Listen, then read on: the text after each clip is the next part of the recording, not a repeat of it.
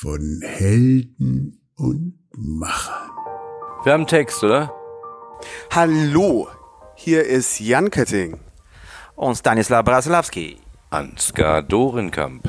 Und wir sind von Helden und Machern. Ein neuer Podcast von Studio Bu, wo es darum geht, mit Leuten zu sprechen, die sich auf eine Reise begeben haben. Von Machern, die sich was getraut haben, die ein Projekt gestartet haben. Und mit diesen Machern sprechen wir, um zum einen die zu überzeugen, die noch nicht ganz bereit sind, die Leinen loszulassen, sozusagen. Und zum anderen auch eine Austauschplattform zu schaffen äh, zwischen Machern oder zwischen Entdeckern, sozusagen. Habe ich das ganz gut formuliert, Leute? Ach ja, finde ich schon. Also ich denke, wir werden auch einfach mal so auf die Suche gehen nach Faszinationen und Hintergründen der einzelnen Branchen.